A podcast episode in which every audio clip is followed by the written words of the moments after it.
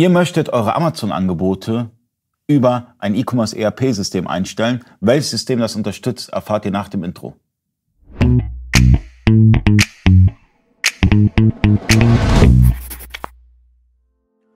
Freunde des E-Commerce, mein Name ist Ali Okasi, ich bin Inhaber der E-Commerce Agentur eBayco. Ich bin heute zu Gast bei Vario. Ähm, Henrik Schneider hat sich ein bisschen Zeit genommen, um mit uns über die Amazon-Schnittstelle zu sprechen und da ein ganz, ganz ja, wie soll ich sagen, eine Haus Herausforderung für ganz viele Online-Händler, im E-Commerce ERP-System die Artikel auf Amazon zu listen. Das ist für viele ein Graus, weil halt Amazon ständig irgendwas ändert an den, an den Files und allem drum und dran und dann, dann, dann kommen Fehlermeldungen und sonst was alles. Wie, wie setzt ihr das um?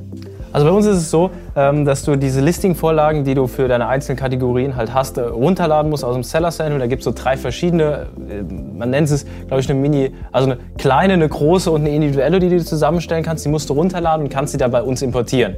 Wir geben die bewusst nicht mit der Installation mit, weil sich da so oft immer was ändert. Ja. Das wäre gar nicht machbar. Deswegen muss man die sich runterladen, importiert die und dann kann ich im Prinzip Mappings machen. Also Feld A von Amazon ist Feld B bei uns, map diese Felder und habe damit aber schon ähm, dann auch Überprüfungen drin. Also sind diese, gültig, sind diese Werte, die ich bei mir im Listing habe, gültig? Da weisen wir auch darauf hin, markieren das farblich, also unterstützen da den Händler auch sehr stark. Ähm, das ist ja nicht das Problem, weil ich lade mal den Artikel hoch und gucke jetzt, ob der stimmt dass er vorher schon ein Feedback bekommt, ob das passend ist. Ja, das ist eine große Herausforderung, ähm, gerade weil Amazon benennt vielleicht Rot irgendwie ganz anders wie, wie, wie der, wie der Online-Händler ja. und das muss dann irgendwie gemappt werden, die genau. Werte, da muss direkt eine Fehlermeldung kommen, weil ich finde das grauenhaft, wenn man sich so viel Mühe gegeben hat für den Artikel, dann will man den hochladen und dann auf einmal kriegt kommt irgendwas wieder. Ja, ja so geht er nicht nach oben, man sucht, man sucht und frustriert, ist am Ende frustriert. Und da ist es besser, man kriegt direkt eine Warnung, hey, das funktioniert so nicht, das musst du so eintragen, hier hier, das ist ein Pflichtfeld, weil bei manchen Artikeln ist es so,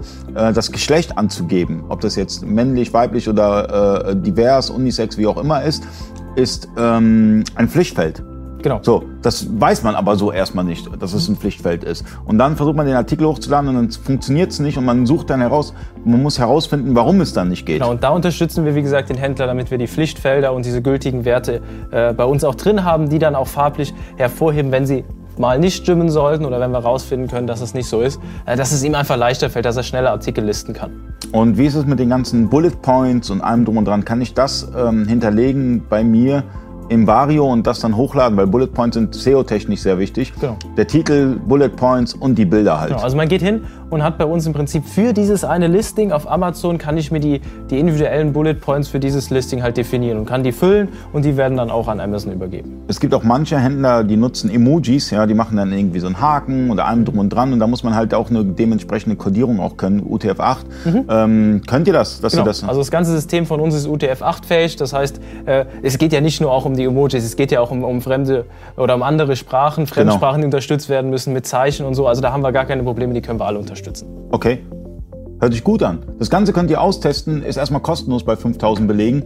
Ähm, Vario ist auch easy zu installieren. Ähm, wir haben es selbst mehrmals gemacht. Einfach unten in der Videobeschreibung, also unten in der Beschreibung im Video, findet ihr ein Video auf dem Vario-Kanal.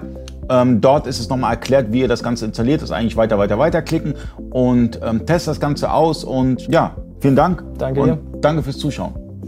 Ciao.